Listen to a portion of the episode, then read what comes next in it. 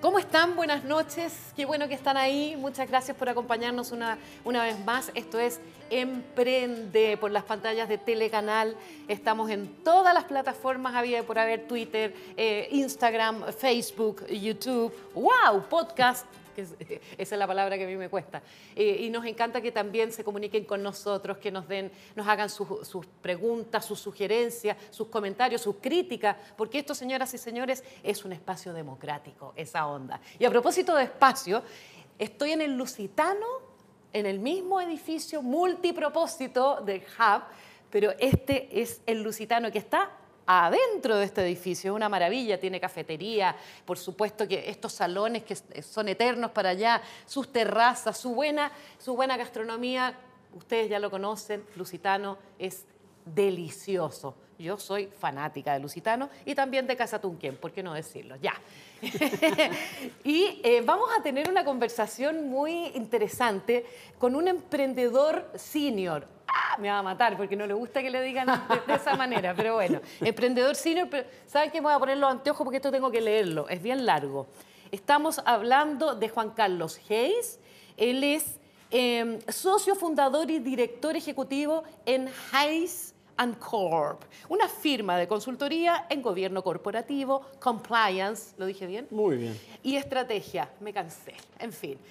¿Cómo estás, Juan Carlos? Qué Mucho gusto de gusto. conocerte. Estábamos hablando de vino, porque este hombre hasta hizo un vino también. Cuéntame cómo, cómo, cómo se hace para emprender después de los, de los 50. Bueno, Porque no debe ser fácil. no, no es fácil, no es fácil, sobre todo cuando uno ha tenido una carrera eh, corporativa. Yo estuve muchos años en la banca, eh, 12 años en Citibank, 7 años en Scotiabank, en fin.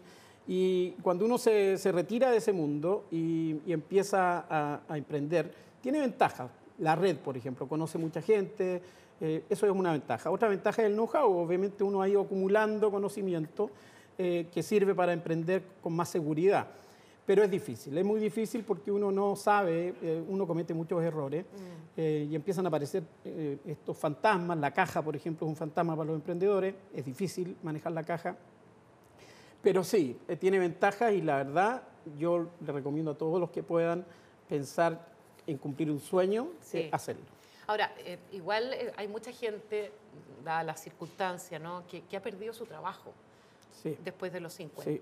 Es- En, en- en esas circunstancias, ¿qué, qué tan complejo es emprender? ¿O qué les dirías tú a, esas personas que, Bueno, es, es distinto, están en esa es verdad, es, muy cierto, es muy cierto que es, es distinto emprender, yo creo, em, cuando uno tiene la seguridad de que tiene algo de patrimonio para poder Claro. invertir. Es distinto cuando uno las redes las ha ido trabajando con ese propósito. Em, es distinto cuando de la noche a la mañana empiezas a pensar, bueno, ¿y qué hago? Eh, hay, hay mucha gente que le está costando reinsertarse y, y, bueno, dicen, yo sé hacer esto, o tengo un amigo que me está invitando a este proyecto. ¿Qué les diría yo? Lo primero es elegir bien a los socios. Eso es una cosa muy importante. Uno a veces con, con el apuro de salir adelante eh, se tira con algo y no mira bien eh, con, con quién está. Es muy importante lo que tú estás diciendo. eh, yo tengo dos socios que son espectaculares y, y es verdad. Mm. O sea, nosotros armamos una tríada que es perfecta para mi gusto. Y, y que todos agregan valor. Exacto. ¿Qué significa elegir un buen socio? Significa, bueno, eh, eh, entender que estamos en un proyecto común, que tenemos los mismos sueños y desafíos, que cada uno cumple su rol y que cada uno de alguna manera eh, eh, pone todo eso a disposición, que, que principalmente su tiempo, a disposición de un proyecto. Y también, que es lo más difícil quizá, es compartir valores, porque uno de repente cuando empieza a tomar decisiones se da cuenta que algo que para ti no era tan razonable hacer o incluso estaba en una zona gris, eh, el otro lo ve como, oye, démosle, está bien, y de repente te ves metido en un problema porque es una decisión mal tomada. Hay que compartir valores también, hay que compartir miradas estratégicas y eso no es fácil porque cuando uno sobre todo emprende así eh, de- por una necesidad, Ah. eh, a veces simplemente mira una parte y no, todo, no el todo del socio. Hay, hay- hay- hay quienes, eh, con tanta gente que hemos conversado acá, por ejemplo, el dueño del Lusitano, que es un tipo increíble, Sí. eh, también en el- el- este- ese consejo de que en algún momento, hasta por allá, hola, ¿qué tal? ¿Cómo está, hombre? Siempre con el computador y ahí sacando las cuentas y todo eso. y le, le cos- que le costó, pero que hay que tener pasión también por lo que se hace. Bueno, eso es muy importante y perseverar, creerse el cuento, porque eh, nubes van a haber muchísimas y la pregunta es cómo pararse cuando hay algo que no salió como lo tenías planificado. Claro, te puedes tropezar en el camino, pero eso no significa un fracaso, un fracaso. completo. o sea, hay, que entender que uno va a tener muchos problemas. La pregunta es dónde tengo los problemas. Ahí está. Los socios es un problema, la caja es otro problema. Eh, eh, eh, bueno, eh, tener claridad de cómo es la relación con los que te financian, bancos o los inversionistas que uno busca. Eh, en fin, hay, hay, hay, hay Sí. harta- harto paño para Y yo me imagino que también la tecnología, porque no todo el mundo después de los 50 es amigable, te lo digo por experiencia propia. Eh, Acá todos los millennials supe- su- su- sufren conmigo. Es verdad, mira, eh, yo creo que eso también es parte de lo que hoy se exige. ¿ah? Eh, eh, hay que ser muy flexible, hay que entender que las cosas cambiaron, eh, eh, que las redes sociales son claves en, en el marketing digital y todo eso. Eh, es entender que las plataformas cambian. El que se queda atrás, mira, hoy día hablamos de transformación digital Sí. y la gran mayoría de las empresas grandes no entienden todavía lo que es transformación digital. Mira. Y se están quedando atrás y, y- y no se van a dar cuenta que en dos, tres años van a haber perdido mercado y es porque no se pusieron eh, a, a- a tiempo en los directorios de incorporar ese know-how, de traer esta gente joven, como todos los que están acá, No, son demasiado jóvenes para gusto. eh, que, que- que traen estas nuevas herramientas con las que uno tiene que trabajar, las tiene que incorporar. O sea, la, la respuesta es, hay que incorporar estas nuevas tecnologías, esta nueva manera de hacer negocios, porque si no, no, No. hay ninguna posibilidad de que compitas. Ahora, ahí también puede ser clave eh, buscar una- algún asesor. Sí, eh, por eso que yo, yo, hablaba de directores, porque es más fácil decir, oye, yo armé un directorio, aunque sea una empresa chica, uno piensa en directorio y está pensando en una sociedad anónima abierta. No, no, no, puede ser una pyme, pero que, que arma un, grupo de personas eh, que conoce o que le recomiendan para traer un conocimiento específico. eh, y ahí lo, lo tiene, comillas, más, más a la mano con menos costo, pero también asesores, por supuesto. Hay que asesorarse bien. Ese es otro buen, buen punto tuyo. Hay que asesorarse bien, eh, no quedarse solo, porque la toma de decisiones, eh, eh, cuando uno empieza a creer que la sabe todo, normalmente tiene, tiene, se va a caer en algo. Sí. Asesorarse bien es otra recomendación. ¿Cómo, cómo, cómo, cómo- cómo ha sido para ti eh, todo este proceso en, en pandemia, eh, estallido social? Mira, eh, es curioso porque en calidad de vida hay cosas que mejoran. el, el estar más con la familia. Claro. eh, eh, yo que, que- que tengo la suerte de, de- de tener algo en el campo, eh, le he podido dedicar más tiempo al, al vino. Hasta me puse a pintar algo que no había hecho en mi vida. Mentira. Estoy pintando ¿También? unos cuadros. Sí, sí, sí, unos cuadros que quedaron muy bien. Vamos a llevar uno a, a- A Casa a Casa Tunquén. Tunquén, vamos a llevar uno. Pero por otro lado se sufre, se sufre para poder no, no despedir gente. Eh, a uno no le gusta sacar gente que viene contigo en un Sí. proyecto. eh, entonces se, suf-. Mm. se sufre en eso, digamos, en, en términos de cómo así ese equilibrio entre mantener financiado la operación pese a que bajaron la- las ventas. Exacto. Dame, dame un segundo, vamos a seguir con, eh, con Juan, Ca- Juan Carlos Hayes, eh, seguir esta interesante conversación para ir dándole pautas también a tantas personas que están emprendiendo, quieren hacerlo, que perdieron su pega y, en fin, quieren darle un nuevo impulso a su vida. Eh, tenemos, eh, vamos a, a conocer un poco más de este lugar increíble que es este edificio multipropósito que es Hub. Mira. Muchos las vacaciones se han tornado bastante complejas debido a la situación sanitaria que estamos enfrentando. Sin embargo, en Hub podrás disfrutar de un espacio multipropósito para trabajar, vivir o simplemente disfrutar de un rico buffet a los pies de la piscina. Hub, tu espacio integral. Bueno, este, este es maravilloso este espacio y estamos en Lusitano, que también es parte de este edificio que es bueno, ¿ah? Qué lindo es. Precioso. De no, lo conocía, te digo. ¿eh? Y incluso fui a conocer el- el- la- las habitaciones del hotel y me pareció increíble. Es una gran pyme esta. Sí, es una gran pyme. sí, estás invitadísimo. Y después vienes a comer acá a Lusitano.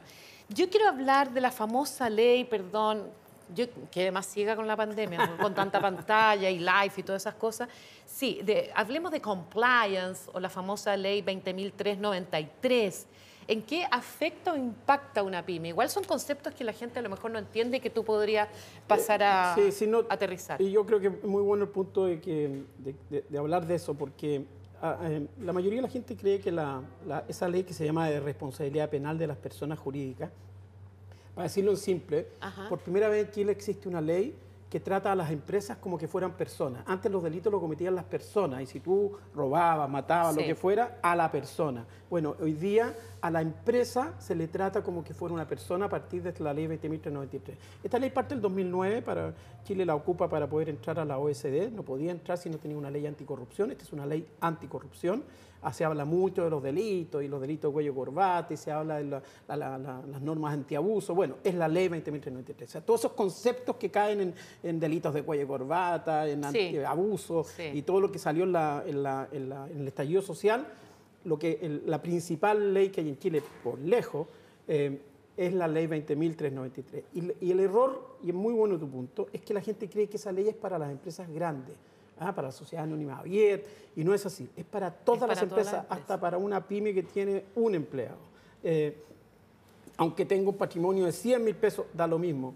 Es para todas las empresas, porque lo que hay detrás son los delitos. Los delitos, el delito de cohecho, el, ley- el delito de administración desleal, es decir, que tú tienes bienes para administrar aquí y que los administras de una manera que perjudicas a, a lo- a tus socios. Eso está penado por la ley en Chile y es gravísimo. Las, las multas Qué bueno, llegan- sí. ¿Y las pymes lo conocen? No lo conocen, fíjate. No lo conocen. Ahora lo están es- conociendo. Es un tremendo error. Sí, muy, sí, muy buen punto. Es un tremendo error no, no entender que la 20.393 exige tener un modelo de prevención de delitos. Excelente. Si, si- si la empresa tiene un modelo de prevención de delitos, la responsabilidad ya no queda en los ejecutivos, directores y dueños, sino que queda en el- la, persona que persona. cometió el delito. Qué buena. Entonces, lo- que se exige, la ley, lo que exige la ley es que exista un modelo de prevención de delito eh, para poder gestionar esos riesgos de comisión de esos delitos y que haya capacitación, mira, simple, capacitación a toda la gente que trabaja, que sepan que eso es un delito y que aquí en esta empresa nosotros ya le hemos dicho que eso es un delito y que usted no debe cometer. Y ya le enseñamos, con esa capacitación, que puede ser de dos horas, ya le enseñamos que eso dice la ley 20.393, que hay 14 delitos, entre ellos dos COVID, o sea, se va actualizando esta ley. Eh, el, el- el delito de hacer trabajar a la gente cuando está en, eh, En pandemia. pandemia, o sea, cuando está en, en- en cuarentena, perdón, cuarentena. eh, o cuando la persona eh, tiene un certificado de que no puede ir a trabajar, en fin. Eh, eso está penado por la ley, lleva cárcel incluso eh, y, y- y lleva multas que pueden ser muy importantes, hasta 21 millones de dólares para la persona. Wow. Sí. Oye, me encanta cómo lo dices con esa, con esa pasión, ¿ah? Sí. Me- me- te- te- como que te empodera. No, sí, ¿Y, eh, y- y cómo, lo, cómo, cómo lo, lo implementamos eh, esto? Eso, eh, bueno, normalmente eh, las empresas sí necesitan ahí una, una asesoría, eh, pero bueno, las empresas grandes están dispuestas a invertir de manera importante para tener matrices de riesgo y poderlas gestionar, para tener canales de denuncia. Todo eso dice la ley 2093, que son herramientas para minimizar, minimizar la, la- la- claro, la, comisión de estos delitos, de los riesgos de estos delitos. Eh, pero una empresa chica, una pyme que, está, que, que- que quiere cumplir la ley. Ah, una cosa muy importante. Esta ley, esta ley la copió, eh, eh, eh, Chile la copió de una ley británica, de la UK Bribery Act. Pero los países de Latinoamérica se la han copiado a Chile, Argentina, Perú, en fin, Sí. lo- eh, la- tienen esta ley también. Bueno, ellos sacaron con obligación de que tú no puedes participar en una licitación pública sin tener esta ley. Acá en Chile no lo dice, pero sí se ocupa. Ajá. La gente no sabe que de repente perdió una licitación en el mercado público, por ejemplo, eh, Chile Compra, y no sabe que la perdió porque no tiene un modelo de prevención de delito. Entonces, se están quedando fuera de contratos simple, y ni hablar con las empresas grandes. La sociedad anónima abierta le exigen a todos sus proveedores tener un modelo de prevención de delito. Y si no, comprométase a cumplir el mío. Entonces yo les digo, pues, se da cuenta que le están haciendo firmar un contrato, Pero ¿cómo la gente no sabe que pierde eso? no lo tienen claro. Porque no ha habido adecuada difusión. Yo creo que ese es uno de los Sí, errores que se comete. eh, Acá en- tenemos en- un problema de, sí. educa- de educación Sí. para que la gente se informe Sí, bien. no ha habido ade- adecuada difusión. Yo creo que desde la autoridad incluso Sí. deberían ser claros en decir, mire, se privilegia a la persona que tiene programas anticorrupción, a la empresa que tiene programas anticorrupción. Y eso es tener modelo de prevención de delitos para cumplir con la ley 20.393. ¿Te fijas? Eh, no lo sabe la gente. La gente no sabe que está perdiendo contratos porque no tiene cosas tan simples como una capacitación sobre la ley. ¿Y qué paso nos puedes dar tú ahora respecto a, a- a esta ley? Para estar Eh, al día, digo. Sí, bueno, yo invitaría a todos a Casa Tunquena que fueran a capacitarse. Hagámoslo. ¿Están todos dispuestos? Sí. no, mira, eh, Qué buena. ¿eh? lo que yo creo que habría que hacer es... em, Estaba pensando si nosotros tenemos eso. no, mira, existe la, Casa existe la ASECH, la Asociación de Emprendedores de Chile, Sí, por sí, ejemplo. estuvimos y- con ya, Marco y, ya, y muchas, eh, eh, muchas otras organizaciones que están detrás de los emprendedores, que, que son unas buenas plataformas para eh, diseminar esta, esta información. Ojo, usted está quedando fuera de contratos porque no tiene un modelo de prevención de delitos. Y peor aún, está también expuesto a riesgo. Comisión de estos 14 delitos, dentro de los cuales está, eh, por ejemplo, el, el- el- el- el- cuando tú usas eh, información privilegiada para hacer un negocio, o por ejemplo, bueno, el cohecho. Ustedes ven todo esto que está pasando ahora con, la- con la- con los contratos de la basura Sí, y de las luminarias. las luminarias. 20.393. ¿Te fijas? Eh, Ah, y, y muchas buen otras cosas. Sí, sí, sí, y muchas otras cosas que pasan eh, y que tienen que ver con eso. Bueno, el caso Corpesca, 20.393 también. Eh, entonces, si uno empieza a mirar dónde está, qué está pasando en Chile, la mayoría de las cosas están en uno de estos 14 delitos que están en esta ley. Y lo que dice la ley es, usted asegúrese que toda su gente sabe que eso es un delito. Y la pregunta es, ¿cómo lo sabe? Bueno, gestione los riesgos, capacite, cosas simples.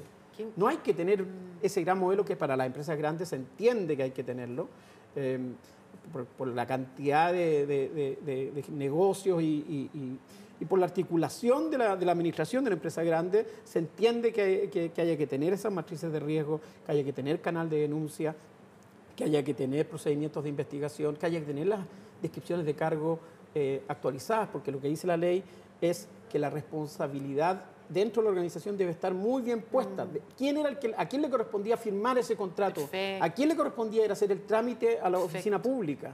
Si esto no es solo para los gerentes, qué sé yo, aquí una, una persona de un nivel administrativo puede ir a hacer un trámite a una municipalidad y tiene un amigo ahí y le dice, oye, te traigo una botella de vino de, de- de la Katy Saloni, digamos, y, y- y- y- me hacía el trámite. Bueno, eso es cohecho, aunque sea una cosa tan simple Exacto. como eso. Ah, porque La te- coima, te la estás- coima, Una claro. coima, aunque sea tan simple como eso, porque te quieres saltar un paso que es hacer el trámite como el resto de los chilenos lo tiene que hacer. ¿Te fijas? Sí. Oye, yo encuentro, Joe, ¿por qué no lo contratamos? Porque yo encuentro que debería ser panelista del programa. Porque, ¿Sí o no? ¿Estás de acuerdo? Sí, porque es súper didáctico. A- Estoy aprendiendo yo también contigo. Me, me- está me- bien, me está gusta, creo que ha sido de verdad un tremendo valor, Juan Carlos, eh, todo lo que nos has, has explicado acá. Eh, ¿ves, ¿Ves la luz al fondo del túnel en lo que está pasando en Chile? A ver, ¿Cuál la- es tu la- sensación antes de Mi- mi, mi despedirnos? sensación es que, es que el- el- se va a recuperar, todo se va a recuperar y se va a, a multiplicar. Eh, va a ser mejor que como era antes, yo creo. Eh, Ya. Más encima estamos en este proceso constituyente que, Sí. que de una u otra forma va a terminar en algún momento y ojalá termine bien, que, que todos queden contentos, que eso siempre es difícil, eh, que la mayoría quede contento por lo menos. Eh, yo creo que las cosas vienen bien, pero creo que este año ninguno pensó que íbamos a estar a El octubre. 2020. No, no, estoy hablando del 2021. Yo Ah, lo que estoy ya. pensando es que nadie pensó que en octubre del 2021 todavía estuviéramos con restricciones. Yo creo que en octubre todavía vamos a estar con restricciones. O sea, si me pregunta, creo que nos queda harto rato. Mm. Eh, la vacuna es genial, fantástico, todo lo que quieran, pero para tener una, una masa eh, eh, que, que- que realmente uno diga que se está normalizando y para que cambien las conductas de, de- de aforo, por ejemplo, en los, en los restaurantes, en los hoteles, que han sufrido muchísimo. Sí. Yo creo que nos queda para Un- un octubre, rato. para octubre tranquilamente. sí. Mm. Así que bueno, ¿no? Pero, pero hay que apretar los dientes, veamos cómo vienen el Fogape 2 y todas estas cosas que, Sí. que nos van a apoyar. Eh, pero, pero sí, hay mucha gente que está cayendo. Tú, tú- tú viste lo que pasó en Pucón este último tiempo, digamos. Terrible. Entonces, bueno, eso, eso uno le duele la guata porque tiene amigos que tienen Terrible, hoteles, que sí. tienen restaurantes y que la están pasando, pero pésimo, Yo pésimo. lo sé. Yo también tengo muchos amigos que lo están pasando pésimo. Mm. sí. Juan Carlos Hayes, tremendo aporte. Tremendo haberte tenido en el programa. Voy a ir a Panquehue. Sí, Pero de todas maneras Sí, tienes ah, que voy a ir. a buscar tu vino y voy a ir a conocer al señor Fonsiven. Ah, Mauro, tenéis que conocer a Mauro, un gran abogado y un, un gran eh, eh, vitivinícola de, de la zona Concagua, de los grandes y mejores vinos de Chile. ¿no? Notable, notable. Oye, mira, llegó la Javiera Díaz de Valdés. Ah, hola, oye, Javier. esa mujer, ¿por qué se ve tan bien con mascarilla? Por Dios. O sea, con mascarilla, sin mascarilla. Sí, una no, cosa eh. impactante, ¿cierto? Sí, hace no? poco vi una pintura de ella en, un- en un- en un- en una, en una galería de arte. Bueno, ella tiene una pyme, ella tiene una pyme que es espectacular, que es una línea de cosméticos que se llama Libra y la vamos a conocer acá en el programa. Muy bien. Después de esta pausa comercial, ya volvemos. No Muchas se gracias. vayan. Para los que somos amantes de la buena mesa, sabemos que la atención y el ambiente son claves para disfrutar de un buen plato. Y acá, en Lusitano Restaurant, podrás gozar de una rica carta de comida y tragos, además de sus amplias terrazas, salones también, para que puedas compartir un exquisito momento con todas sus precauciones. Lusitano, de Portugal a tu mesa.